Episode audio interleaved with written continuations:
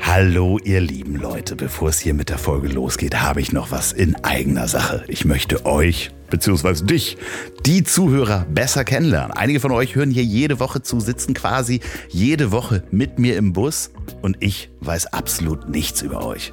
Ja, und was können wir tun, um das zu ändern? Ja, genau. Ich habe mit meinen Freunden von den Podstars eine Umfrage vorbereitet, in der ihr mir erzählen könnt, wer ihr seid und wofür ihr euch interessiert. Natürlich alles anonymisiert. Und was habt ihr davon? Ja, je besser ich euch kenne, desto besser kann ich auch meinen Podcast und die Gästeauswahl gestalten. Und ihr tauscht einfach fünf bis zehn Minuten eurer Zeit gegen dann viele Stunden viel bessere Unterhaltung. Also geht mal auf go.podstars.de slash Ziel. Den Link findet ihr natürlich auch in der Folgenbeschreibung oder auf ponywurst.com und äh, helft mir doch bitte, diesen Podcast besser zu machen. So, und jetzt geht's los. Leonardo Matthias oder Matthias, 40, Anwalt, begleitet seine Mutter ins Krankenhaus zu einer MRT-Untersuchung. Die Mutter ist nicht gestorben, aber der Anwalt. Wie konnte das passieren?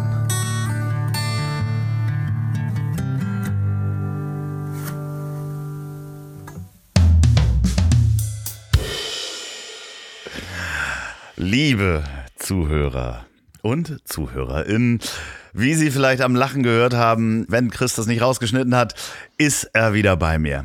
Mein Partner in nicht Crime, sondern dem Crime-Podcast ohne, ohne Verbrechen. Denn äh, wir kümmern uns um ungewöhnliche Todesfälle. Bei mir ist mein lieber Kollege und guter Freund Dr. Reinhard Remford. Herzlich willkommen. Es geht mir immer runter wie Öl. Ich habe so einen leichten Brechreiz dabei. Aber wie Motoröl, altes Motoröl. Ja, genau, wie altes Motoröl. Boah. Ja. Ähm, wer diese Reise, Reise vor allen Dingen, wer diese Reise, die wir gleich annehmen, noch nicht kennt. Wir sprechen über Todesfälle. Wir, es könnte lustig werden. Das heißt aber nicht, dass wir uns über den Tod lustig machen, oder? Nein, nein, nein, grundsätzlich nicht. Also äh, es ist immer tragisch, wenn Leute sterben. Ähm, darunter leidet nicht der, der gestorben ist, sondern die, die um ihn herum sind, die Angehörigen, die Menschen, die ihn lieben und so. Es ist nie etwas, worüber man sich lustig machen kann. Aber es gibt durchaus Umstände, unter denen Menschen zu Tode kommen, die einen doch äh, als unbeteiligten Dritten, wenn man irgendwie weit weg am Rande steht, äh, schmunzeln lassen. Ja, da gibt es ja den schönen Satz von Karl Valentin: Tragödie plus Zeit ist äh, Komödie oder Comedy, äh, wie man so schön sagt. Das heißt, ja. Sachen, die in dem Moment sehr tragisch erscheinen, können 10, 20 oder 100 Jahre später sehr komisch wirken. Und äh, Zeit äh, ist da auch ein großer Faktor, dass wir äh, hier diese ungewöhnlichen Todesfälle vorführen können. Äh, ja, wobei meine, wie ich äh, beim Notizenmachen gemerkt habe, passiert sind. äh, nee, also gestern nicht einer, äh, einer davon tatsächlich vor vor 14 Jahren jetzt, also okay. schon ein bisschen her, aber der andere äh, dieses Jahr. Ach was? Ja, okay. Ja, ein, ja. ein hochaktueller. Also ja, ich habe zwei. Ich, ich habe zwei. Ich habe auch zwei mitgebracht. Ich habe noch einen, einen, einen sehr kurzen als Bonus hinterher. Woher, ich, ich mache noch mal ein bisschen Werbung, ne? Ich mache noch ja, mal ein bisschen, mach, mach das, mach bisschen das. Werbung äh, für dich und deine Podcasts. Wenn ihr das erste Mal hier reinhört und denkt, Mensch, wer ist denn dieser andere Mensch, mit dem der Andreas hier spricht, habe ich ja noch nie gehört. Reinhard Remford kann man kennen aus Methodisch Inkorrekt, seinem Wissenschaftspodcast, läuft schon richtig gut. Ähm, zusammen mit Nicolas Wörl und ihr sprecht. Doktor, bitte, Dok Doktor Ach, Nicolas. Doktor Nicolas Wörl. und ihr sprecht jede Woche über wissenschaftliche Themen, verschiedene Papers, sehr viel Schwurbel und mhm. natürlich von Alliteration am Arsch äh, mit Basti Bielendorfer, unserem äh, geliebten Freund und dem Mikrofon-Konnoisseur. Der, der, hat schon an so vielen Mikrofonen gelutscht, dass. Äh, er hat den einen oder anderen Tontechniker wahrscheinlich schon zur Weißglut gebracht. Ja, das kann ich mir vorstellen. Aber apropos Weißglut, was hast du uns denn heute mitgebracht? Ich. Äh ich fange mal an mit einem, äh, mit einem Todesfall, der mir persönlich schon fast ein bisschen nahe geht, denn es ist ein Wissenschaftler, der oh. das Zeitliche gesegnet hat, der sogar ähnlich alt war wie ich. Ein bisschen jünger, zwei Jahre um genau zu sein. Es geht um Wladimir Likonos oder Lichonos. Ich weiß nicht genau, wie man es ausspricht. Der äh, gute Herr kam aus der Ukraine. Ja. Äh, gestorben ist er am 6.12.2009 in Kiew im Alter von 25 Jahren. Wow, das ist ja, das ist früh. Und er hat, das ist früh. Hat ja, das schon fertig früh. studiert? Nee, er ist in seiner, äh, in seiner Zeit als Student tatsächlich ums Leben gekommen und er ist auch durch beziehungsweise bei seiner Arbeit ums Leben gekommen. Auf eine hochtragische äh, Art. Die Frage ist, wie ist Wladimir gestorben? Äh, Wladimir war ein junger Student an der, also am Polytechnischen Institut in Kiew und hat dort Chemie studiert. Für, für alle äh, Polytechnik, also ich als Nicht-Studierter, ich bin ja der Idiot in unserer Runde. Was genau ist nochmal Polytechnik? Das ist so hm. Medizin, Chemie oder so? Nee, äh, Polytechnisches Institut oder Polytechnik heißt einfach nur, dass dort verschiedenste, also verschiedenste Techniksachen unterrichtet werden, beziehungsweise ah, okay. studiert werden können. Also äh, alle möglichen Ingenieurwissenschaften, Naturwissenschaften und okay. so weiter. Ich weiß gar nicht, wo der Ge Be äh, Begriff, also Poly ist einfach nur die Abkürzung für viel. Ah, ja, äh, okay, alles klar, ähm, jetzt, jetzt macht Sinn für mich. Ja, äh, ich weiß gar nicht genau, wo dieser Begriff herkommt. Ich glaube, ähm, diese polytechnischen Schulen und so findet, äh, hat man historisch eher im Ostblock gehabt. Ah, okay. Also diese Bezeichnung. Ich bin mir da aber nicht sicher, ich bin kein Historiker. Äh, ist, ist ja, also tut der Geschichte auch, also tut in der Geschichte auch eigentlich nicht viel zur Sache. Er hat Chemie studiert. Und jetzt würde man denken, ah, als Chemiker gibt es eine Menge Arten, sich umzubringen. Ich habe, also ich bin ja Physiker. ne?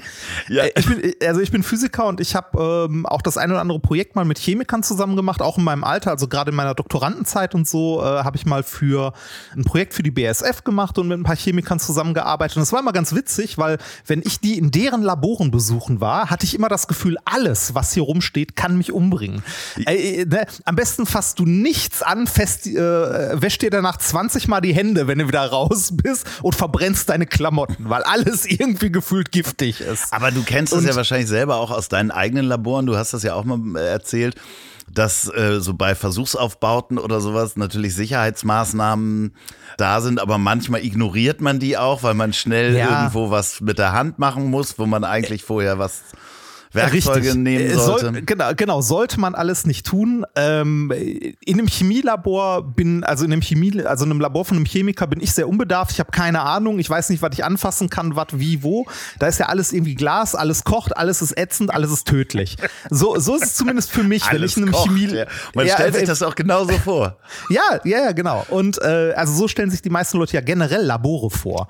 Äh, das sieht man auch immer wieder, wenn man irgendwelche künstlerischen Darstellungen oder so sieht, sind es immer irgendwie Leute im Kittel, die irgendwelche Reagenzgläser in der Hand haben.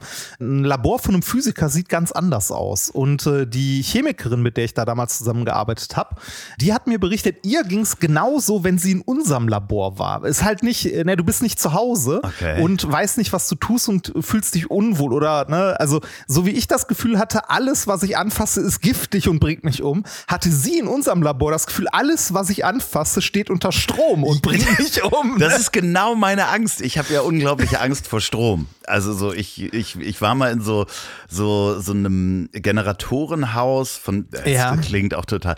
Also eine es war eine große Villa, die auch zusätzlich Generatoren und Notstrom äh, da hatte und große Akkumulatoren da in so einem Haus hatte, wo ich einfach diese Kupferschiene gesehen habe und wusste, wenn ich die anfasse, dann bin ich Asche. Und ich stand halt so anderthalb Meter daneben.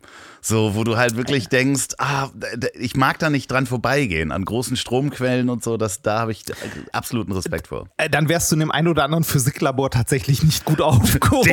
Grundsätzlich bin ich da nicht gut aufgehoben. Also natürlich gibt es da auch Sicherheitsvorschriften, ne? also gegen Berührung, bla bla bla. Aber äh, gerade in so, in so Laboren, also auch in Physiklaboren und so, da ist ja nicht alles immer nach VDE-Norm oder so, sondern da werden ja auch Geräte entwickelt und äh, die Leute, die arbeiten, sollten ja wissen, was sie tun und so weiter. Natürlich gibt es da auch Vorschriften, Geschichten. Aber wie du schon sagst, man tüttelt mal schnell was, was man nicht tütteln sollte.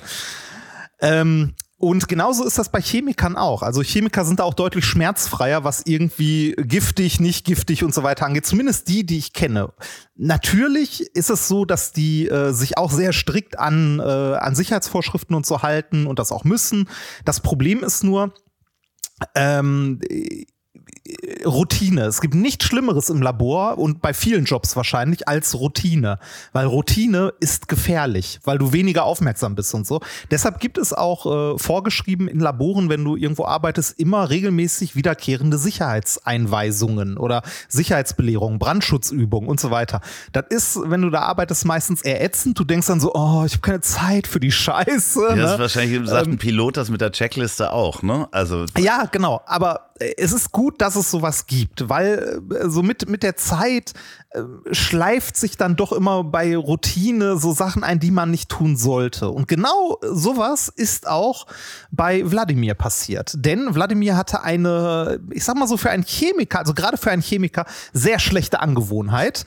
Der hat beim Nachdenken und so beim Arbeiten sehr gerne fuck. Kaugummi gekaut fuck. Prinzipiell ja nicht schlimm. Dabei muss man sagen, im Labor kein Kaugummi kauen, nichts essen, nichts trinken. Goldene Regel. Im Labor, also gerade in einem Chemielabor, wird nichts gegessen, nichts getrunken und Kaugummi kauen während der Arbeit geht auch überhaupt nicht. Ging, sondern ginge das im Physiklabor? offiziell nein. Ich sehe dich da mit der also- Kaffeetasse. Also, ähm, äh, sagen wir so, in, ähm, es ist schon so, dass du im Labor äh, natürlich ähm, auch Sicherheitsvorschriften hast, die beachtest und so weiter. Aber wenn du irgendwie, äh, äh, du arbeitest, also, es gehört ja auch schon allein dazu, du darfst eigentlich nicht alleine im Labor arbeiten, sondern immer mindestens zu zweit, dass wenn was passiert, jemand Hilfe holen kann und so weiter. Wenn du dann irgendwie einen Samstag, Nacht oder Abend, weil du irgendwie eine längere Schicht machst oder so, da zu zweit irgendwie im Labor stehst, dann hast du auch mal eine Kaffeetasse in der Hand. Ne? Keine Frage. Ich habe auch schon mal davon gehört, dass Leute Heizplatten im Labor benutzt haben, um etwas auf, also um eine Suppe warm zu machen oder so. Das, das macht man nicht. Das sollte man nicht und das macht man auch nicht. Natürlich. Nee, ernsthaft, das sollte man wirklich nicht tun. Und ähm, in den Laboren, in denen ich war, äh, wurde immer sehr gewissenhaft und ordentlich gearbeitet. Nichtsdestotrotz äh, passiert es aber äh, mitunter, also gerade auch in äh, vielleicht in anderen Ländern, wo die Sicherheitsvorschriften nicht so pedantisch eingehalten werden oder generell nicht so hoch sind. Ich war ja zum Beispiel mal für einen kurzen Forschungsaufenthalt für ein paar Wochen in Indien. Da ist es vollkommen normal gewesen, dass im Labor halt ein Tisch stand, wo alle dran gesessen haben, wo auch die Leute ihre Kaffeetasse draufstehen hatten und so. Ja, also es okay. war es komplett normal, dass du im Labor deinen Schreibtisch hattest, wo du gearbeitet hast, gegessen hast, dich unterhalten hast und äh, fünf Meter weiter stand die Anlage, an der du gearbeitet hast. Ne? Äh, daher. Und äh, ich weiß nicht, wie es in der Ukraine aussah zu der Zeit, also 2009, aber ich kann mir durchaus vorstellen, dass das hier und da nicht ganz so hart gehandhabt wird, sondern hier vielleicht ein bisschen lax. Und äh, diese Angewohnheit von Wladimir während der Arbeit auch im Labor Kaugummi zu kauen, die hat am Ende dafür gesorgt, dass er das Zeitliche gesegnet hat. Aber äh, hat er das verschluckt? Hat er das irgendwo hingelegt? Das, ja, das ist eine gute Frage. Ne? Also es liegt ja jetzt sehr, sehr nah, dass er sich schlicht und einfach vergiftet hat. Ne, in irgendeiner Ja. Form. Das ist aber nicht passiert. Wladimir hatte nämlich neben dem Kaugummi-Kauen im Labor, was an sich schon eine schlechte Angewohnheit ist, noch eine weitere schlechte Angewohnheit. Ähm, beziehungsweise, äh, sagen wir so, er, er hat sich selbst geholfen. Und zwar, dieses Kaugummi, das er gekaut hat, hat ja relativ schnell an Geschmack verloren. Ja, ich, das kenne ich, kenne ich gut. Genau, äh, kennt man halt. Ne? Und was macht man da? Als Chemiker kann man sich da halt selber helfen. Hat der einen Geschmack nachgebaut? Äh, nee, gar nicht groß Geschmack nachgebaut, sondern etwas gemacht, das du zu Hause auch machen könntest. Und zwar hatte er auf seinem Schreibtisch immer ein kleines Gläschen stehen mit Zitronensäure drin, in Pulverform.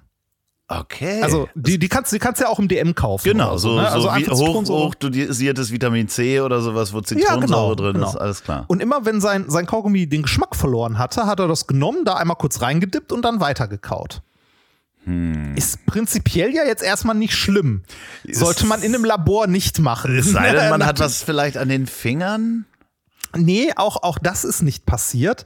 Also er, er, er hat, also es ist ja schon sehr naheliegend, er hat das Pulver verwechselt. Oh, irgendwann, fuck off. Ne? Ja. Äh, und hat ein anderes Pulver gedippt. Und zwar nicht das Zitronensäurepulver, sondern was anderes. Und wie schon gesagt, äh, die Idee liegt nahe, dass er sich vergiftet hat. Das hat er aber nicht.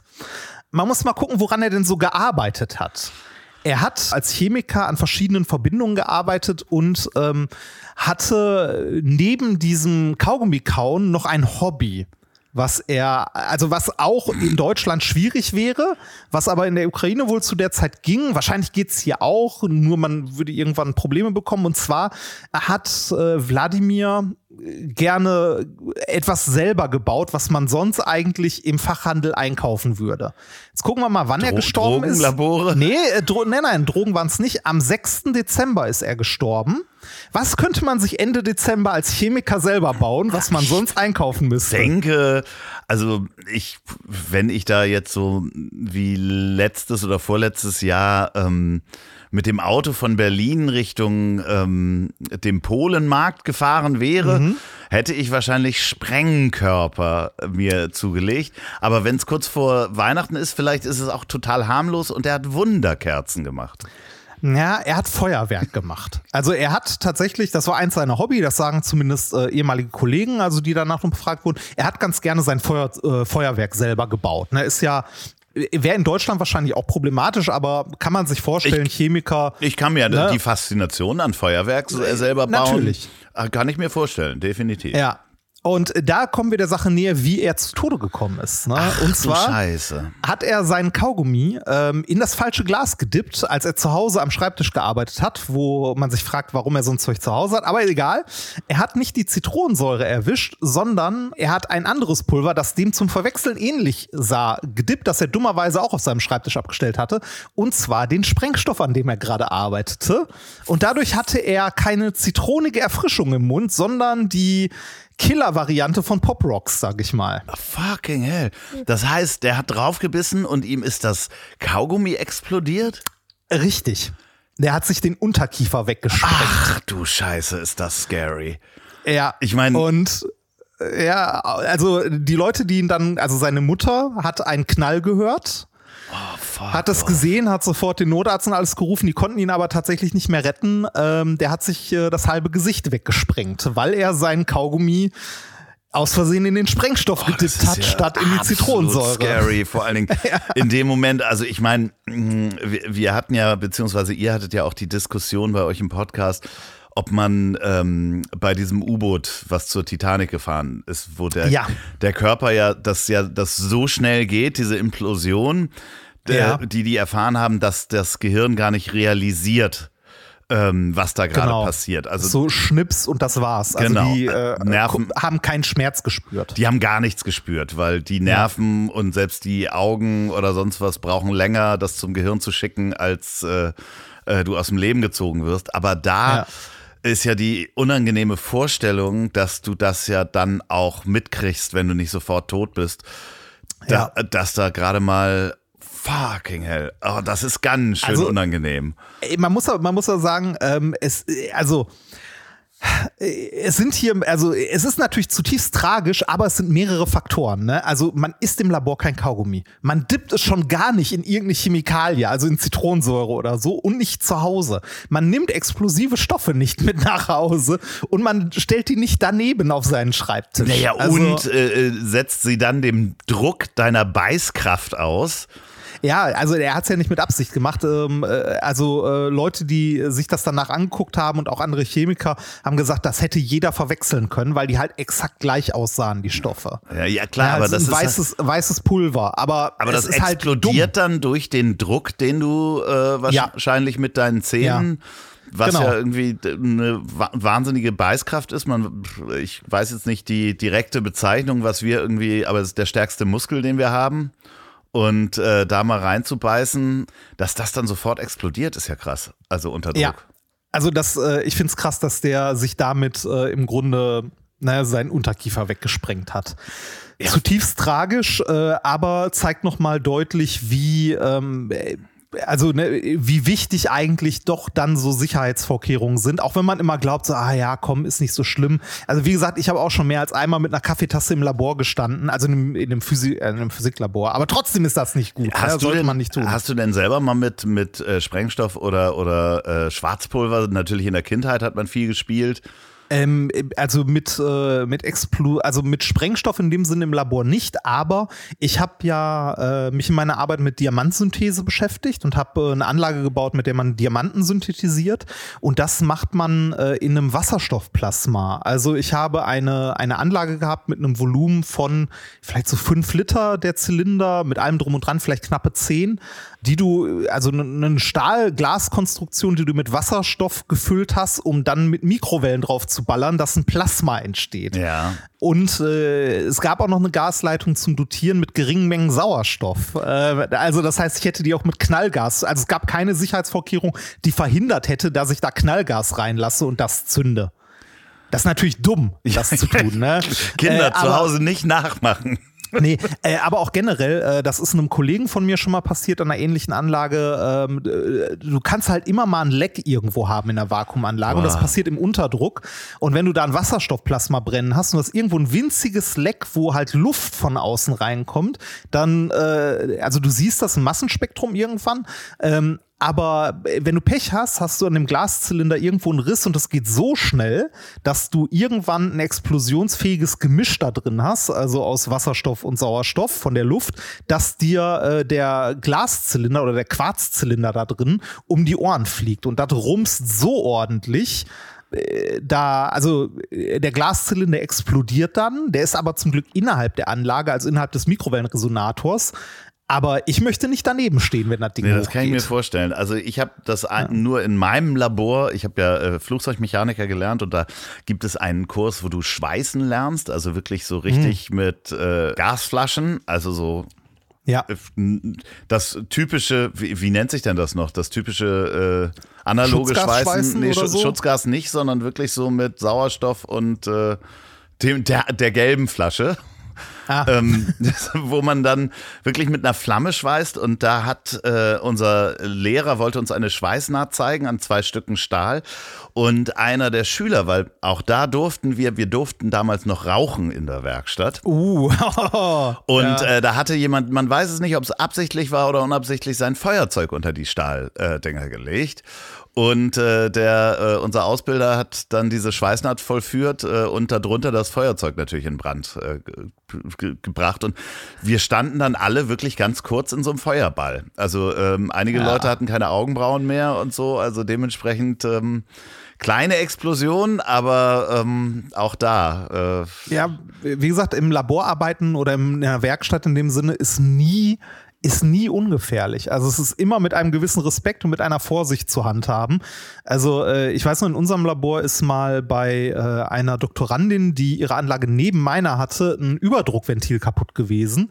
Und deren Anlage wurde nicht mit Luft belüftet, sondern mit Stickstoff direkt aus der Leitung, die dann, also ne, anstatt Vakuum hast du halt äh, die zu belüften, hast du die mit Stickstoff geflutet, direkt aus der Leitung. Und wenn es über ein Bad drüber gegangen ist, dann ging halt ein Überdruckventil auf und äh, der Stickstoff wurde hinten rausgepustet, halt einfach in die Luft, so dass die Anlage immer mit Stickstoff geflutet war, damit halt nichts, äh, kein Wasserfilm, nichts korrodiert und so.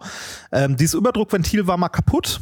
Und äh, das hat an dieser Vakuumanlage, die halt für Unterdruck gebaut ist, die hält Unterdruck gut aus, aber kein Überdruck, hat das einen, äh, einen Sichtfenster vorne rausgesprengt. Gott. Und dieses Sichtfenster hat dann, ähm, äh, kennst du diese Metallsteckdosenleisten, die man so ja. in Büros hat an der Wand? Ja, ja die sah aus wie von einer Schrotflinte äh, oh durchlöchert.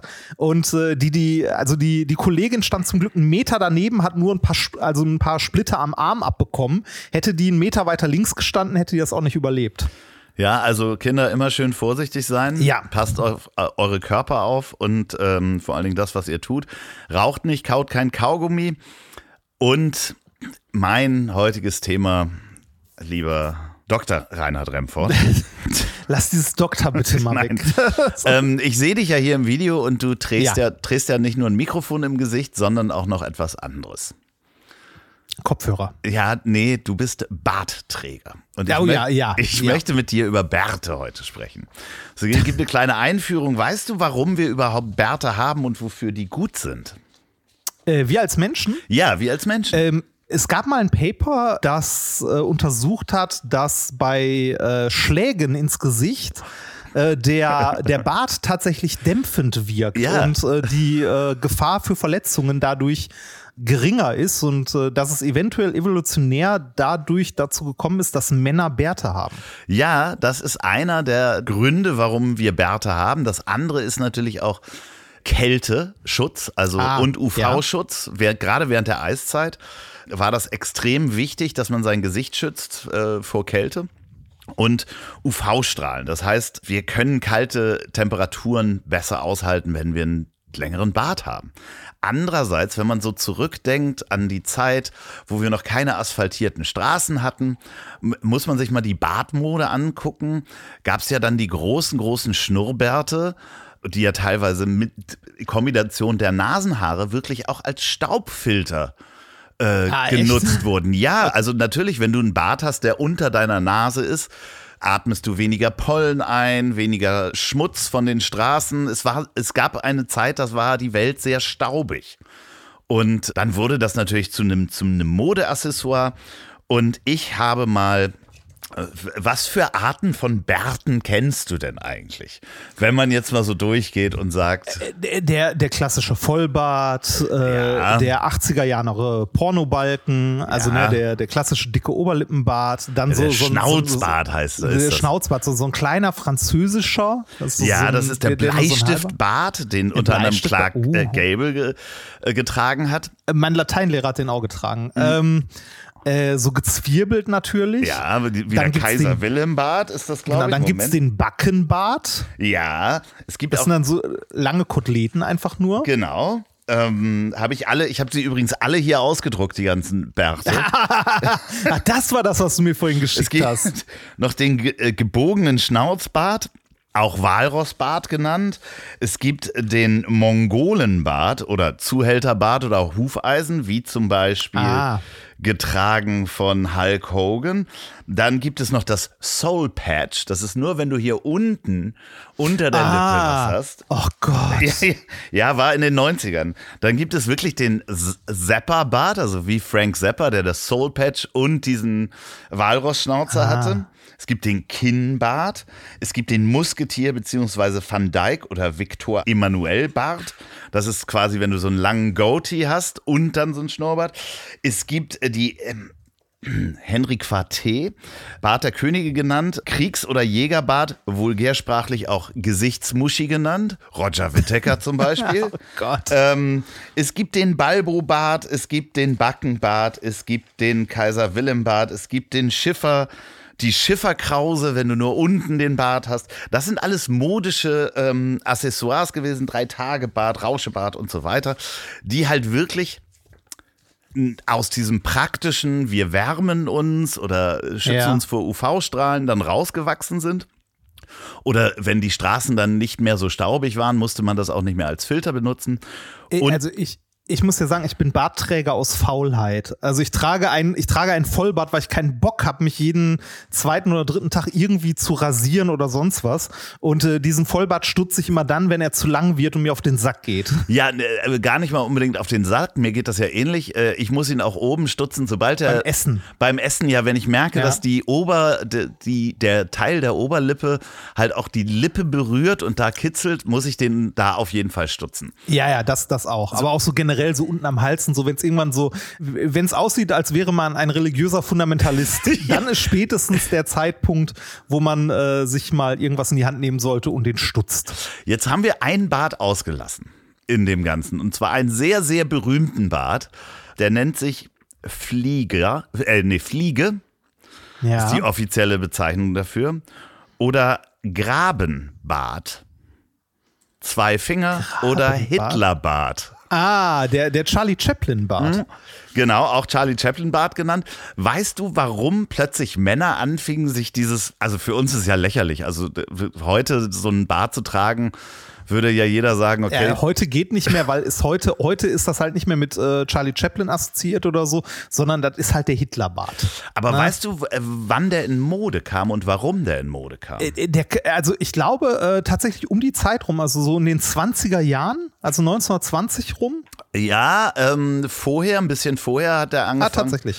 Weil man vorher diese Kaiser Wilhelm Bärte getragen hat, diese großen Schnauzbärte, aber Ja. die nicht unter die Gasmasken passten Ah, im Ersten, Weltkrieg. Ja. Ah, okay. Das ja. heißt, da haben sich, deswegen heißt er auch der Grabenbart, weil die Männer trotzdem Ah. einen Bart tragen wollten, weil auch immer noch war es staubig und praktisch. Aber der, der breite Schnurrbart eben nicht mehr unter die Gasmaske Ah. passte. Und in den 20er Jahren gab es dann zusätzlich noch eine Mode, die anfing in den, ähm, in England hat der erste Mensch, als man anfing, seinen Bart als modisches Accessoire auch zu wachsen, sogenannte Bartwichse. ja. Ähm, da gab es dann Barttassen sozusagen. Das heißt, da, du hast eine Tasse gehabt, in der noch ein Steg war, auf den du den Bart gelegt Ah, hast. die habe ich schon mal gesehen. Die habe ich Ja. schon mal gesehen. Das so, äh, als ich das allererste Mal gesehen habe, dachte ich so, ah, ist das irgendwie für Tee oder so, damit da Teereste rausgefiltert werden oder so. Aber ja. Wurde im französischen, deutschen und nordamerikanischen Kulturraum zwischen 1860 und 1920 wurden die äh, von, also sogar von Meißen wurden die hergestellt. äh, berühmte Barttassen. Ähm, viele Töpfereien haben die ähm, Barttassen nach der ersten äh, ähm, Vorlage des englischen Töpfers Harvey Adams vorgelegt und feine Herren haben dann ihren Kaffee aus der Barttasse getrunken. So, die Frage ist jetzt, wie lange dauert es noch, bis wir im Prenzlauer Berg die ersten Barttassen sehen? Wahrscheinlich Weil die. Oberlippenbärte, die Oberlippenbärte sind ja zurück. So, jetzt habe ich sehr lange über, über äh, Bärte gesprochen, was für Ja, Bärte es gibt. Wie zur Hölle ist damit jemand umgekommen? Ja, erstmal äh, würde ich dir noch ganz kurz vorstellen, Fun Fact, es gibt den längsten Bart, äh, den es jemals gab und der gemessen war, war Hans Langseet. In ähm, 1927 ist er verstorben, Norweger. Der hatte einen Bart, der war 5,33 Meter lang. Das ist ja auch ein Ja. bisschen anstrengend, muss man sagen. Ja, definitiv. Also wie gesagt, mir geht's so schon auf die Nerven, wenn der Bart zu lang ist. Also sowohl äh, der Oberlippenbart, der irgendwie beim Essen und so stört, aber auch so der Rest so beim Schlaf, das irgendwie irgendwann nervt's. Also ja, mich zumindest. Ja, aber es war natürlich auch ein, ein Erkennungsmerkmal. Man hatte wahrscheinlich nicht so individuelle Mode wie, wie wir, dass wir uns mit irgendeinem Band-T-Shirt identifizieren können. Und da, die Freaks haben dann mal gesagt, ich mache mir einen besonders langen Bart. Und da gehen wir doch mal in die frühe Neuzeit zurück. Und zwar nach Braunau am Inn. Huch, Ach, da waren wir da wo, schon der bei andere, da wo der andere berühmte äh, Bartträger herkommt. Ja, genau. Und da gab es den Stadthauptmann Hans Steininger. Da, da, muss man, da muss man kurz sagen, für die Leute, die es nicht wissen, äh, das liegt in Österreich. Ja, genau. Braunau am Inn, direkt an der deutschen Grenze. Genau. Äh, da bin ich nämlich auch mal durchgefahren, als ich äh, meine liebe Frau in Wien besucht habe und auf der Autobahn irgendwas kaputt, also irgendwie Stau oder so, hat mich das Navi runter und irgendwann war ich in Braunau am Inn und dachte mir, oh ja, Ja, da war ich auch mal da. Ich war da auch schon mal. Es gibt auch Leute, die sind da schon mal aufgetreten, habe ich schon mal gehört. Die haben auch äh, so verschiedene Kulturveranstaltungen. Auf jeden Fall, Hans Steininger war 1508 geboren und ist äh, im, am 28. September 1567 in Braunau gestorben und er war sechsmal der Stadthauptmann von Braunau am Inn und der wurde gewählt, der Stadthauptmann und das war sowas wie, ich würde mal sagen, der Dorfpolizist. Das heißt, man hatte so einen, so einen Menschen, der war dann in so einer Kleinstadt der Polizeichef und den hat man dann gewählt, weil der besonders nett oder kompetent war. Auf jeden Fall hatte er einen sehr, sehr langen Bart. Rund zwei Meter lang. Und habe ihn auch sechsmal abschneiden lassen. Aber es war so sein Erkennungszeichen. Das heißt, er hatte zusätzlich zu seiner Uniform diesen wahnsinnig langen Bart. Und wenn er auf Patrouille ging, hat er den dann immer in seine Hemd- oder Jackentasche eingerollt getragen. Ähm, Geil. ja, das muss man sich auch mal vorstellen. Ja. Das ist ja noch irgendwie was, was du machen musst, bevor du aus dem Haus gehst, so ein Bart einrollen und irgendwie in die Tasche packen. Ja, und ähm, ja, bei einem seiner, seiner Patrouillengänge ist er dann am 28. September über seinen eigenen Bart gestolpert und hat sich das Genick gebrochen. Ernsthaft? Der, äh, der ist dadurch zu Tode gekommen, dass er über seinen eigenen Bart gestolpert ist und sich das Genick gebrochen hat. Ja, ich weiß nicht, ob er Ja. gelaufen ist und dann darauf getreten und nach vorne gefallen. Das ist nicht übermittelt, aber es ist auch Wann war das? 1567. Okay. Ja. Okay. Ist, nach seinem Tod wurde ihm der Bart abgenommen und als Familienreliquie aufbewahrt. Als Familienreliquie? Ich fand davon ein Bild. Ähm, ja, äh, 1911 wurde der Bart an die Stadt Braunau vererbt und ist heute im Bezirksmuseum Herzogenburg zu sehen. Die Echtheit des ausgestellten Bartes ist chemisch und mikroskopisch nachgewiesen. Das heißt, das, der, der, hieß Hans Steininger, ne? Ja, genau, mit AI. Ja. Ja, das ist äh, an der Fall. Also ich habe gerade mal den Wikipedia-Artikel dazu aufgemacht. Der gute Herr hat einen. Äh, und er hat auch eine Abbildung von sich an der, äh, was ist das? Ist das an der Kirche oder so? Ja. Ah, nee, der Grabstein. An seinem Grabstein ist er drauf mit einem langen, langen Bart.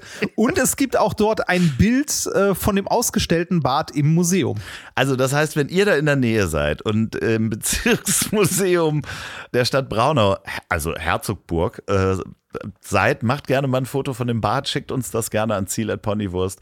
Ich fand die Geschichte, also einerseits so, so, schön, mal, weil mich das interessiert hat, warum hat man so lange Bärte getragen, warum hat man überhaupt Bart getragen und wie tragisch muss das sein? Auch da wieder der Effekt, wenn du merkst, okay, das war's jetzt.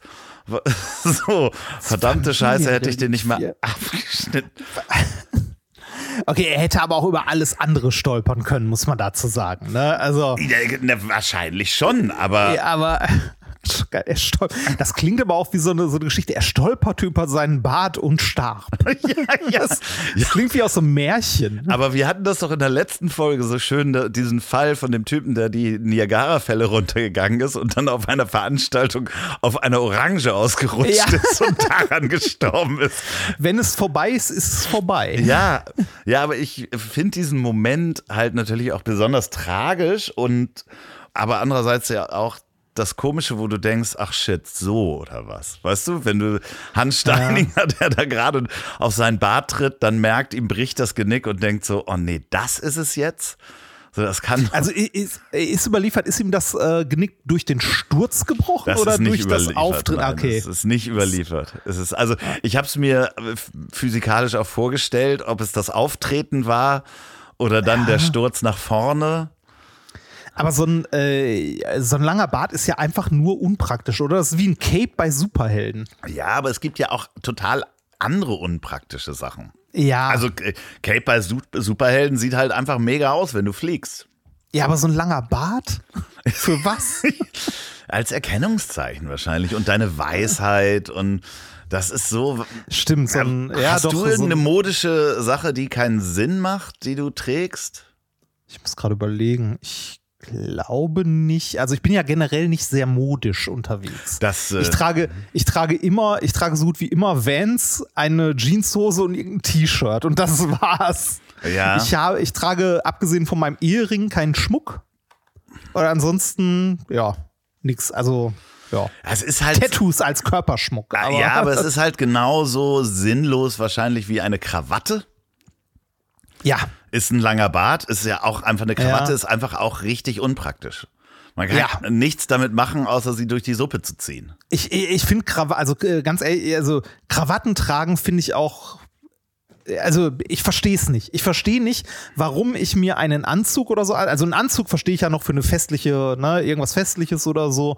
Äh, solange man wirklich einen ganzen Anzug, Anzug trägt und nicht nur einen Teil davon, dieses äh, unsägliche Business Casual finde ich auch albern, aber ne, ja. ähm, also äh, wenn man so einen Anzug trägt, verstehe ich nicht, warum äh, binde ich mir noch einen Lappen um den Hals, der vorne einfach nur runter. Weil es würden jetzt andere sagen, einfach gut aussieht. Also das, das ist halt, äh, so funktioniert ja Mode. Und deswegen, ich also, verurteile niemanden, der eine Krawatte ja, trägt, wenn er nein, sich drin wohlfühlt. Und ich habe manchmal ja. schon Anzüge mit Krawatte getragen, wo ich dachte, ach, sehe ich ganz gut aus. So, aber ich würde okay. jetzt im täglichen Leben damit auch nicht durch die Gegend laufen. Ich, ich war ja immer eher Fraktion Fliege. ja, ja, aber auch barttechnisch. So heißt ja auch der Hitlerbart, heißt ja auch Fliege. Echt? Ja, ja. Offiziell heißt der ah. Fliege, dass das quasi wie so ah. eine Fliege ist, die sich da hingesetzt oh. hat. Also, ähm, aber ähm, kannst du denn eine Fliege binden? Äh, ja, kann ich. Ach was, ja, okay. Das hätte ja. ich jetzt. Äh hat mein Bruder mir beigebracht. Spannender Skill ja. auf jeden Fall. Wie oft benutzt ja, du das, den? Äh, Das ist sogar, äh, ich weiß gar nicht mehr, ähm, für, äh, also ich war, als ich war bei meinem Bruder Trauzeuge bei der Hochzeit und dafür hat er mir sogar eine Fliege geschenkt und mir dann gezeigt, wie man die bindet. Ach, und das so. finde ich schön. Das ist, Ja. ja. siehst du. Das- also, ähm, äh, aber würde man auch sagen, die, die Fliege ist auch genauso praktisch Ja, wie ein langer genauso- Bart. Ja, es ist, also Fliege ist genauso überflüssig und so. Ne? Ich finde es nur weniger unpraktisch als irgendwie diese, diesen Lappen, den man da äh, in die Suppe hängt. Ja, es gibt ja auch so, also ich habe da ein bisschen weiter recherchiert. Es gibt natürlich auch wahnsinnig viele schreckliche Unfälle mit langen Bärten. Äh, Also auch im Werkzeugbereich, so Ja, ja, so generell Haare und so sind ja, immer problematisch. Ja, da, ich bin ne? da auch auf so ein paar Fälle gestoßen, wo ich sagte, okay, das ist, äh, da ist die Vorstellung schon so schrecklich, dass man nun oh, mit, wenn irgendwie Haare oder ein Bart in eine Drehmaschine oder sowas reinkommt, also oder Drechselmaschine, das, da gab's, gibt's auch ganz schlimme Unfälle. Also da wollen wir so, deswegen wollte ich so unblutig wie möglich halten. Der Mann hat sich einfach das Genick gebrochen. Okay. und nicht das Gesicht abgezogen oder so. Ja. Ah. Werbung. Mm, wie das duftet und wie das schmeckt.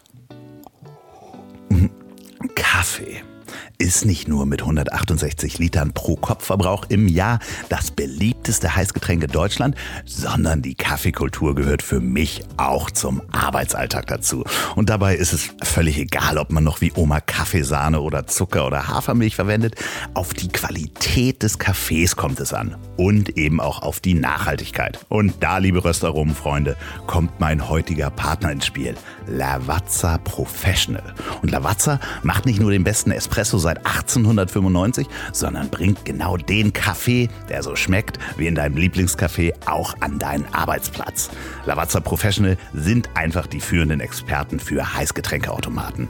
Nachhaltig arbeiten, nachhaltig wirtschaften mit den nachhaltigen Kaffeelösungen von Lavazza Professional. Und wenn ihr jetzt sagt, Mensch, das wäre doch was für unser Büro. Gib mir die Crema.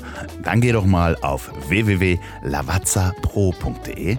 Da hat Lavazza Professional die passende Lösung für jedes Unternehmen. Die Links findet ihr natürlich auch in der Folgenbeschreibung und wie immer auch auf ponywurst.com. Werbung Ende. Okay. Ähm, dann kommen wir von der Vergangenheit wieder ein bisschen zurück in die Realität der Neuzeit, äh, beziehungsweise in die Aktualität. Der zweite Fall, den ich mitgebracht habe, ist aus diesem Jahr. Oha.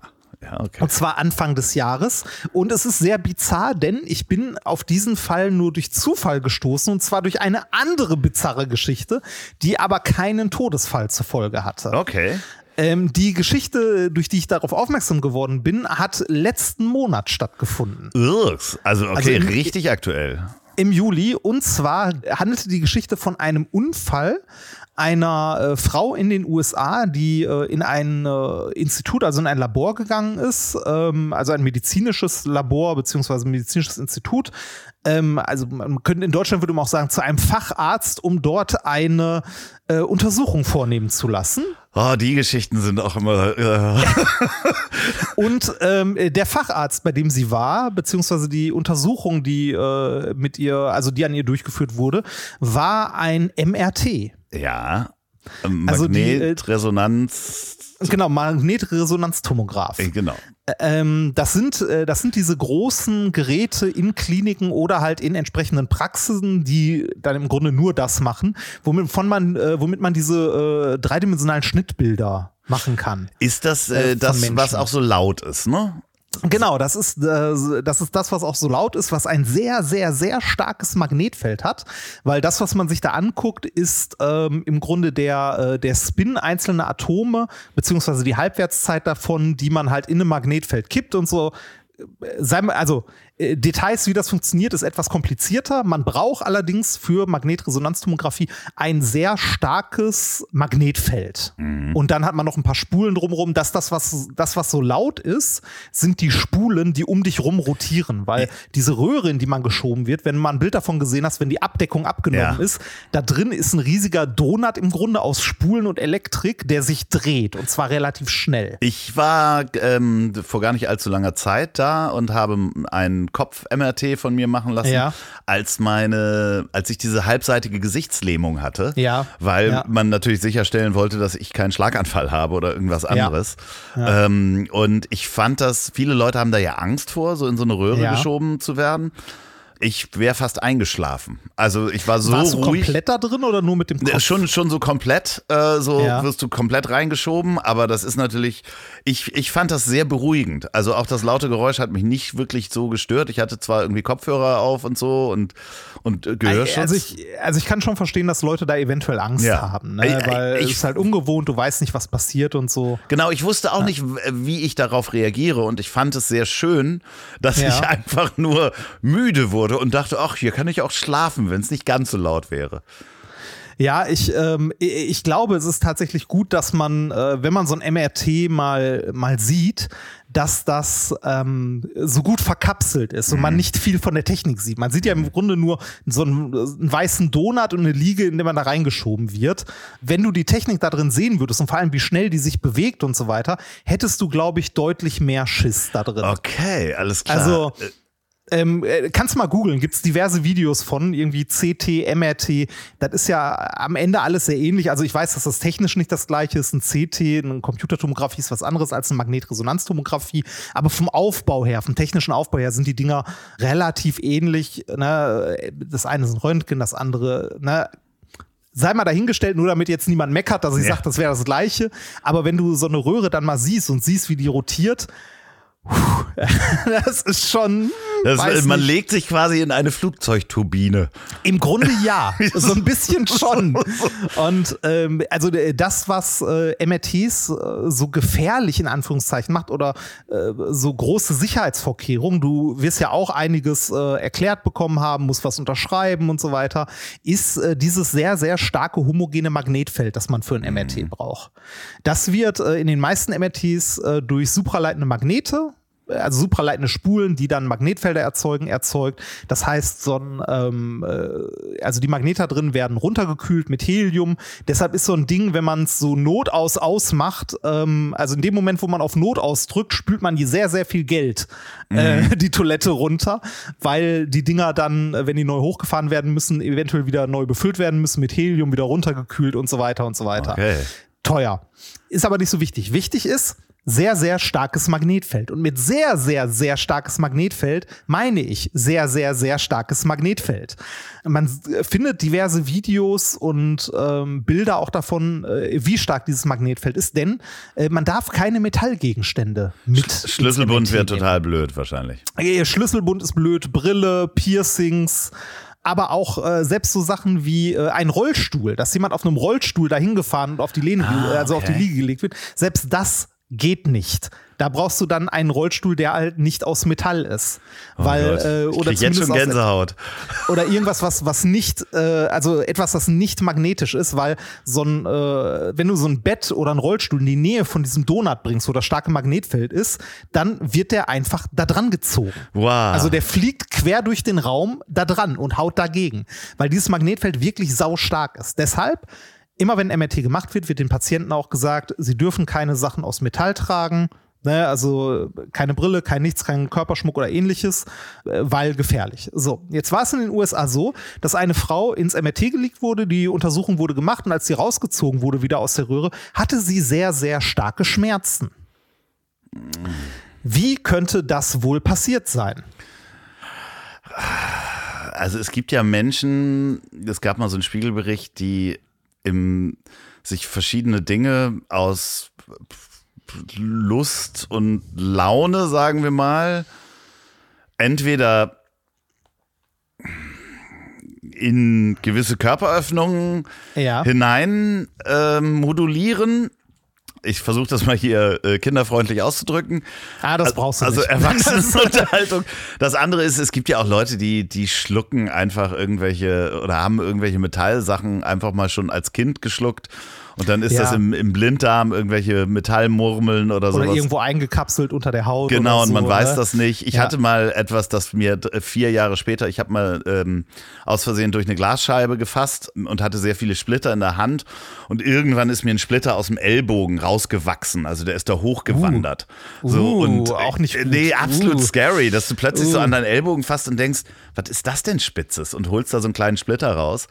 Ähm, Ah. Also das heißt, ähm, vielleicht wusste die Frau gar nicht, dass sie mal als Kind eine Metallmurmel genommen hat oder sie war in erster Kategorie der Erwachsenenunterhaltung unterwegs. Äh, Ja, es ist, es ist so eine Mischung. Sie war im Bereich der Erwachsenenunterhaltung unterwegs, denn sie hat äh, während der Untersuchung einen Buttplug getragen. What the fuck? Ja, Ah! Und zwar, Aus verschiedenen Gründen, aua! Oh, fuck. ja, sollte man nicht tun. Die gibt's doch auch aus Ähm, Gummi. Warum? Warum? Ja, ja, Moment, Moment, Moment. Sie hatte einen getragen, der aus Silikon war. Das Dumme ist nur, was sie nicht wusste, Fuck. der hatte einen Metallkern. Ah! Ah! Aber trotzdem, wenn ich zu so einer Untersuchung gehe Ah. und mir gesagt wird, tragen Sie nichts aus Metall, dann trage ich doch generell nichts. Nichts, Ah. nichts. Ich weiß nicht. Dann trage ich auch keinen Silikon-Buttplug. No King-Shaming at all. Jeder soll so viele Buttplugs Ja. äh, tragen, wie er möchte. Also für alle Leute, die nicht wissen, was ein Buttplug ist, das ist. Mir ist schlecht. Ähm, das ist ein Anal-Stimulationsgerät, was man sich in den Hintern schiebt und was da idealerweise bleibt. Was Ja, weil es so eine, weil es eine Basis hat. genau. So, also das verschwindet nicht drin, weil das ist, wie Ja. gesagt, wie so ein Stöpsel, den man sich. Ja. So ein Korken, quasi ein Korken, der Genau. nicht aus Kork. Fuck, ich, ich habe Fragen. Ja, richtig. Ähm, Oh, mir kann ist schlecht sehr, sehr und gut ich habe verstehen. Fragen. Das ist sehr, sehr gut verstehen. Ähm, also diese Frau hat einen Silikon-Buttplug getragen, der aber leider einen Eisenkern hatte, was sie nicht wusste. Kann jetzt sagen, ja, äh, sie ist nicht schuld, sie wusste es ja nicht. Andererseits kann man auch sagen, trag keinen Buttplug, wenn du zu einem MRT gehst. Ja, äh, ja. Ne? Also äh, einfach nein. Ne? Und ähm, äh, ist, also sagen wir so, sie, sie hat es überlebt. Ne? Sie hat es überlebt. Der Buttplug ist etwas tiefer reingerutscht, als er sollte. Und Ne? wahrscheinlich Und- sehr schnell. Ja, und hat die Frau ordentlich verletzt. Es gibt dazu, wenn du die Google-Bildersuche anmachen möchtest, ein Röntgenbild. Nein, ich möchte das nicht sehen. Es ist wirklich unangenehm. Also sie hat sich wirklich, also wurde schwer verletzt dadurch, hat es aber überlebt. Okay. Und verklagt jetzt die Sextoy-Firma. Was ich andererseits auch verstehen kann, wenn die nicht Ja. geschrieben haben, dass da Metall drin ist. Und es, ist, es, sind die USA. Ja, gut. Ja. All- Alles drei zusammen. Ja, also, äh, aber wie gesagt, kein Todesfall. Aber ich bin durch diesen Artikel, der mir äh, untergekommen ist, auf, äh, weil er dort erwähnt wurde in dem Ja. Artikel, auf einen anderen Fall von Anfang des Jahres gestoßen. Äh, und zwar auch ein bizarrer Unfall, wo jemand aber wirklich dann zu Tode gekommen ist, äh, im Zusammenhang mit einem MRT und zwar in Brasilien. Brasilien Anfang des Jahres. Leonardo Matthias oder Matthias, 40, Anwalt, begleitet seine Mutter ins Krankenhaus zu einer MRT-Untersuchung. Ja. Die Mutter ist nicht gestorben, aber der Anwalt. Ist, Wie konnte das passieren? er, ist er daneben stehen geblieben, hatte irgendwie einen Schlüsselbund oder ein Telefon? Ah, dümmer. Sagen wir so, es ist etwas dümmer. Ähm, also er hat seine Mutter zu der Untersuchung begleitet und hat äh, alle, also er hat auch unterschrieben, hier alle Metallgegenstände abgegeben und so weiter. Er hat nur eine klitzekleinigkeit vergessen. Oh Mann, der hat den Herzschrittmacher. Nein, hatte er nicht. Sag mal so, der, der Typ ist ein Influencer gewesen auf TikTok, so mit irgendwie um die 10.000 Follower oder so, wenn man das schon Influencer nennen darf. Und der hat sich für ein lockereres Waffengesetz in Brasilien Fuck you. ausgesprochen. Der ist nicht mit einer Knarre zum MRT gegangen. Der ist mit einer 9 mm im Holster und einem weiteren Magazin mit 30 Schuss Oh am Gürtel in den MRT-Raum gegangen. Die, Das, das führte dazu, dass das starke Magnetfeld äh, ihm die Waffe aus dem geschlossenen Holster gezogen hat. ja. Äh, Die Waffe war geladen. Natürlich. Natürlich. da war eine Kugel in der Kammer, also wirklich durchgeladen.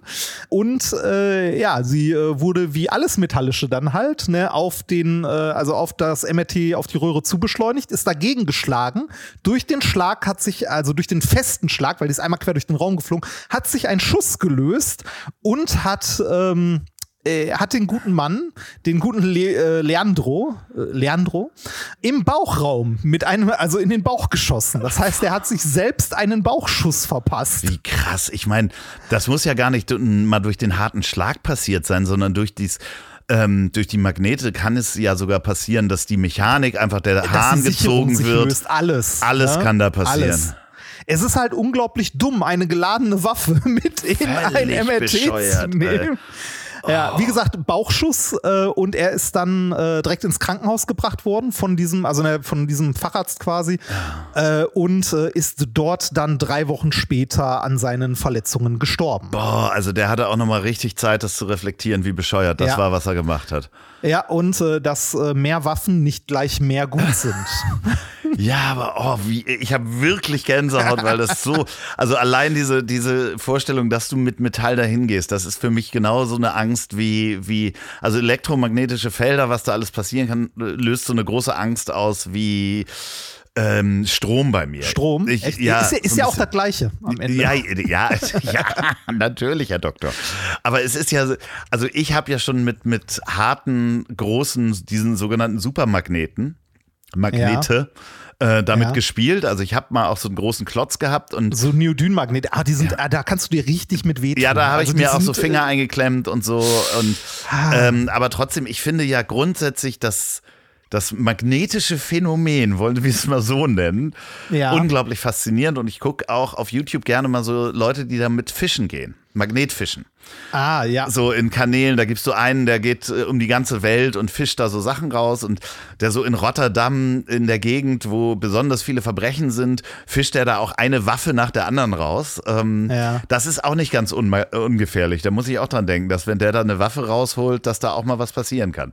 Ich habe immer gesehen, wo die irgendwie eine Granate oder Ja, so ja, rausgezogen ganz, haben. ganz, ganz So, viele huh. Sachen. Also ähm, kann ich auch mal sehr empfehlen, aber das reizt mich. Also ich finde dieses Magnetfischen finde ich interessant und ich, Ja. äh, aber trotzdem habe ich unglaublich Respekt vor, vor großen Magneten. Ne? Äh, du, du könntest mal, ähm, äh, warst du eigentlich mal bei einer unserer Minkorrekt-Shows? äh, nee, das aktuell? habe ich letztes Mal nicht geschafft, aber ich, äh, ihr Ja. geht jetzt wieder auf Tour, ne? Ey, was heißt wieder? Wir sind immer noch auf der gleichen Tour. Äh, Das ist halt die, die durch Corona so oft verschoben wurde.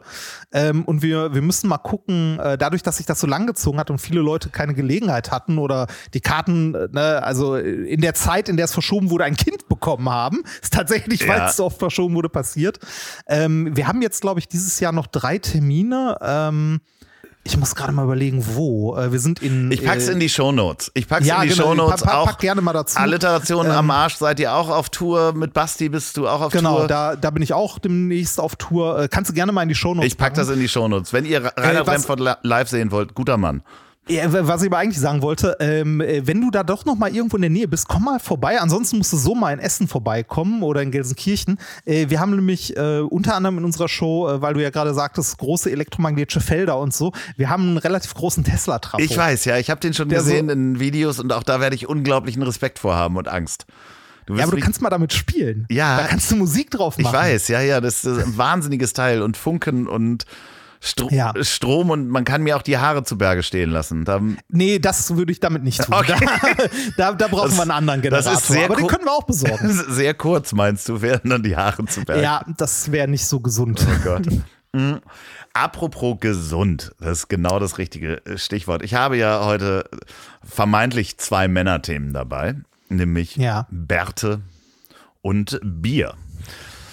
Ähm, Bier ist Leben, sagt man ja so schön. Und das kommt nicht von ungefähr, denn ähm, wenn man sich anguckt, wurde in, im Mittelalter und auch später gar nicht so viel Wasser getrunken, sondern eher Bier. Ja, weil es äh, weniger mit Keimen belastet war und mit Bakterien. Ne? Genau, Also, der Alkohol das- und äh, die Behandlung hat das Bier eigentlich, man kann wirklich sagen, dass Bier uns als Menschheit sehr viel weitergebracht hat. Äh, Gerade in den Städten, wo dann irgendwann das Problem war, was machen wir mit unseren Abwassern, also den Fäkalien. Ja.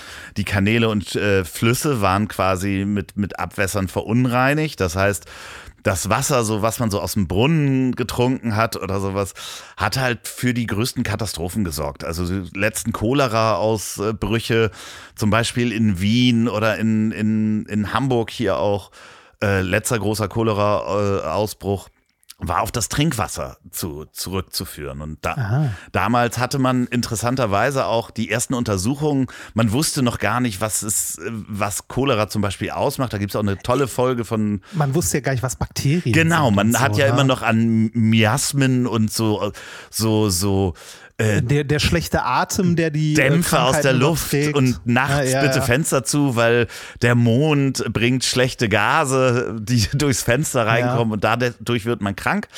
Und dann gab es die ersten Untersuchungen, das war nicht Robert Koch, sondern ähm, jemand, so ein paar andere Halbmediziner, Chemiker, die auf der Suche waren nach der, ähm, nach einem Cholera-Ausbruch, ich glaube sogar in Wien und in, in London oder in Hamburg und haben dann teilweise festgestellt, dass die Leute konnten dann sagen, okay, wer aus dem und dem Brunnen getrunken hat, hat weniger äh, hat Cholera bekommen und man konnte den mhm. Brunnen sogar wie bei so einer polizeilichen Untersuchung sagen, okay, alle Leute, die daraus getrunken haben, haben Cholera bekommen. Spannenderweise hat man dabei auch festgestellt, dass alle äh, Menschen, die in der Brauerei gearbeitet haben, keine Cholera ah. bekommen haben, ah. weil die nur Bier getrunken haben. Man hat ja, wenn man in der Brauerei äh, arbeitet, sogenanntes Debütat. Das ist Richtig, immer noch Vater Genau. Also mein, mein Vater hat ja 28 Jahre lang in der Sternbrauerei in Essen gearbeitet und das, äh, da erinnere ich mich in meiner Kindheit noch sehr gut dran. Äh, denn äh, mein Vater hatte natürlich auch äh, dieses Bier, äh, das er mitnehmen konnte immer. Das hat er aber nicht gemacht. Also er hat kein Bier mitgebracht, sondern er hat immer eine Kiste Malz mitgebracht. Ach, auch geil. Also Malzbier, ja. weil er halt äh, fünf Kinder zu Hause hatte. Ja, ist das super. Und für die fünf und deshalb ich liebe seit meiner seit meiner Kindheit ich liebe Malz. Ja, Malzbier ist einfach einfach großartig. Auch Malz, ja. äh, grundsätzlich der Geschmack. Ähm, es gibt nur, ich habe bisher nur ein Malzbier getrunken, das ich super eklig fand und nach einem Schluck weggeschüttet habe. Und das war das äh, Flensburger Kalorienreduzierte. Das ja. ist widerlich. Nein, da muss das halt Zucker drin sein. Da muss ordentlich Zucker drin sein. Ja, Malzbier richtig. muss kleben. Wenn ja, man das, das Beste tut gut Malz. Ah, okay. Mhm. Auf jeden Fall 1814 haben die Menschen immer noch sehr, sehr viel Bier getrunken, weil Wasser war, die Wasserqualität war noch nicht so gut. Auch vor allen Dingen ja. gerade in Großstädten wie zum Beispiel in London.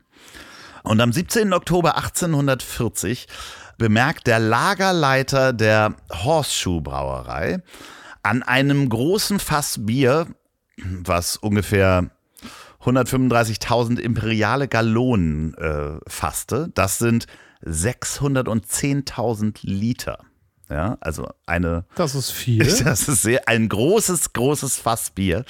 Dass diese Fassreifen, da sind ja immer diese, diese metallenen Reifen rum, dass sich einer gelockert hat. Und diese Fassreifen, da hat man so am Fass, denkt man so, ja, okay, das äh, kann schwer sein oder groß, das ist aus Metall. Bei so einem großen Fass, muss man sich vorstellen, war das ein 320 Kilo schwerer Fassreifen. Ja. Wie, wie, groß, wie groß waren diese Fässer? Naja, also ähm, sechs, fast sieben Meter hoch. Okay. Und ähm, das Fass. Also wie, wie so Weinfässer? Oder? Genau, so ein großes okay, ja. Fass. Sieben Meter groß. Mh, mm, halbe Million Liter, über eine halbe Million Liter da drin.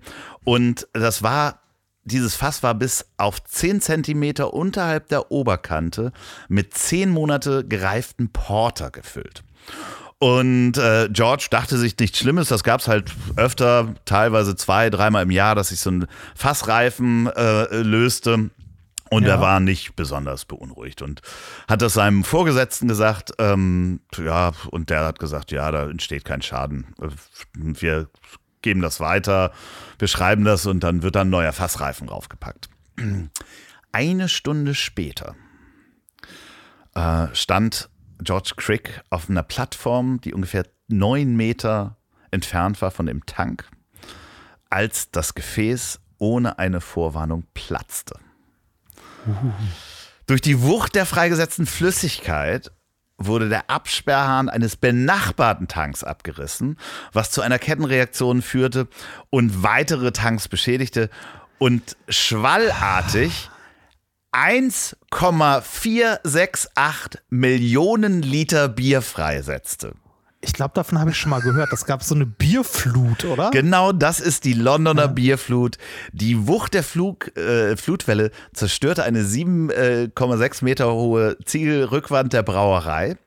Und Brick wurde weggeschleudert und äh, die Ziegel wurden überall hingeschleudert. Und es ergab sich eine 4,6 Meter hohe Flutwelle, die durch Aus die Straßen Bier.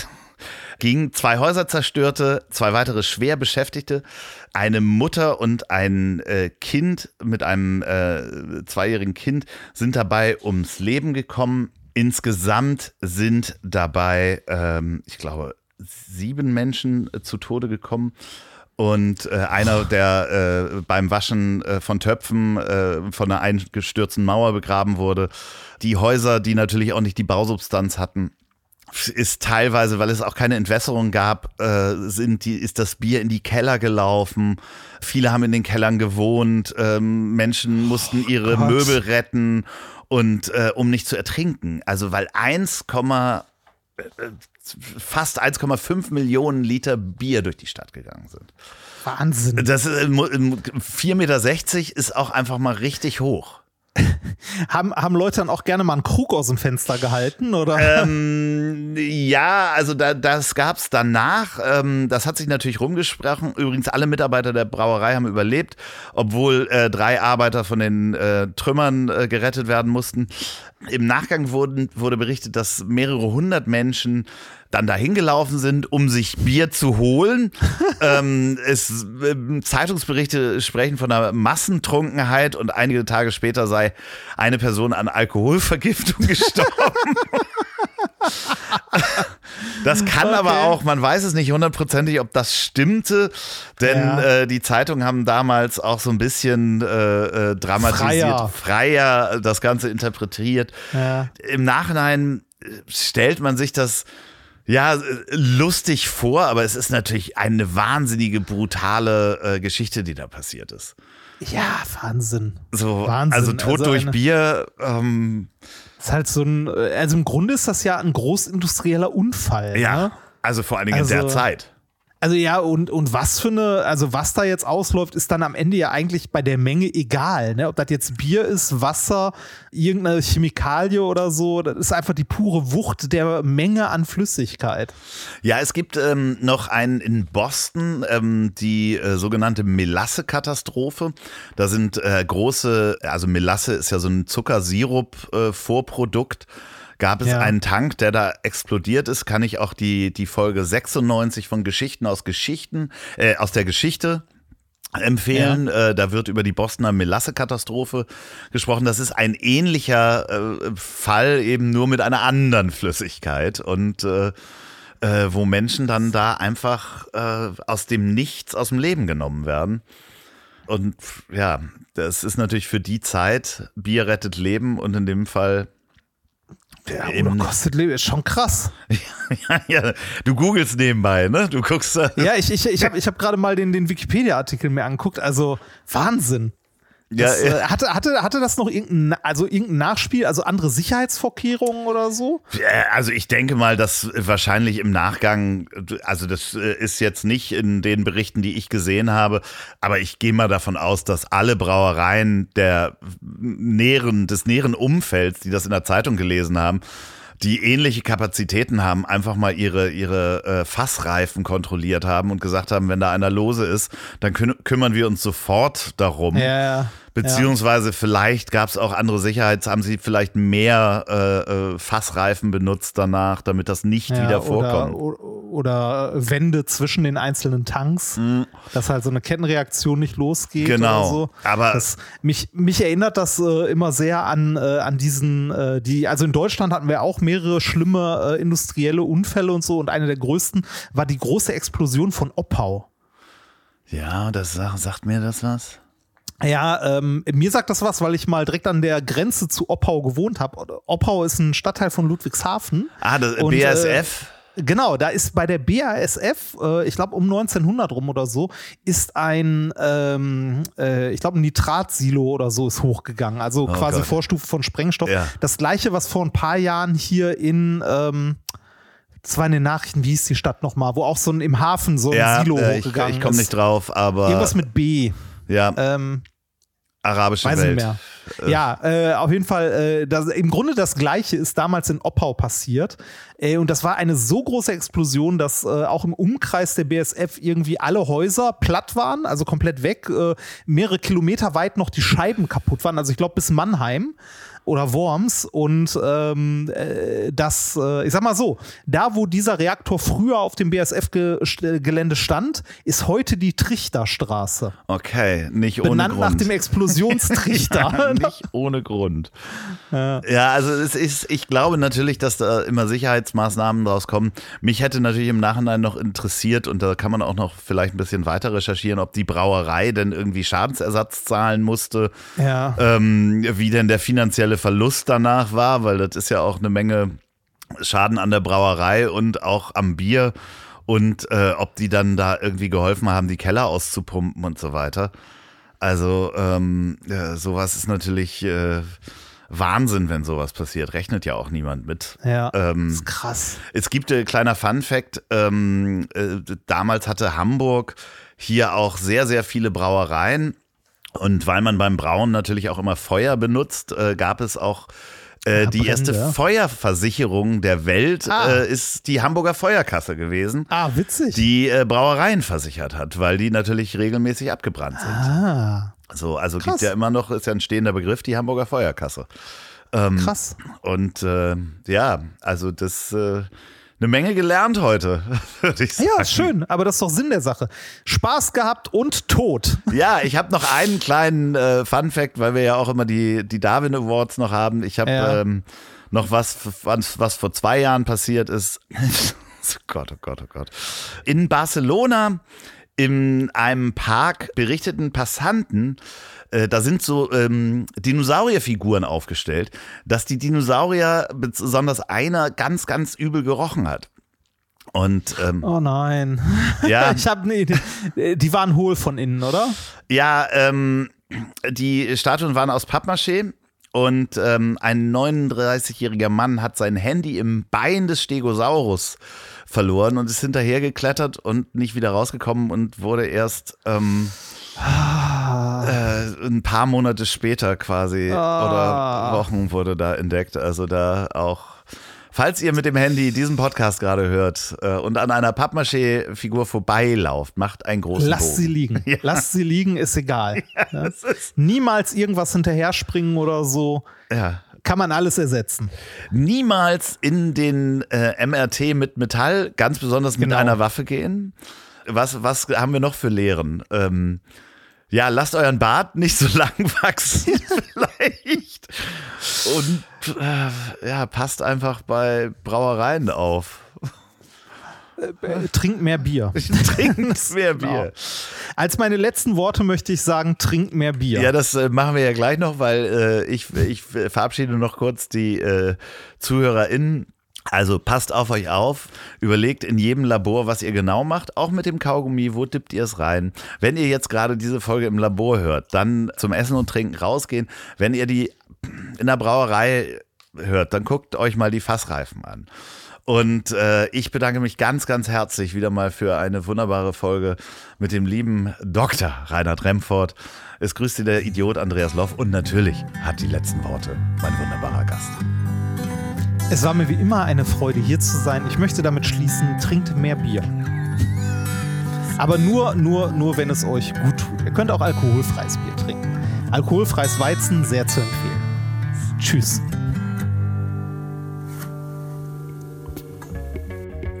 Und zum Abschluss noch Werbung in eigener Sache. Ich weiß nicht, ob ihr schon reingehört habt, aber ich habe noch einen neuen Podcast, der heißt Richard, wo erreiche ich dich? Den mache ich zusammen mit Ingmar Stadelmann und da fassen wir jede Woche die aktuelle Folge von dem Podcast Lanz und Precht zusammen.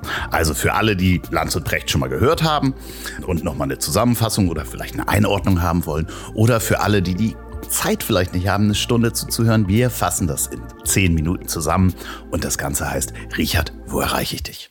Dieser Podcast ist eine Produktion der Ponywurst Productions. Lecker.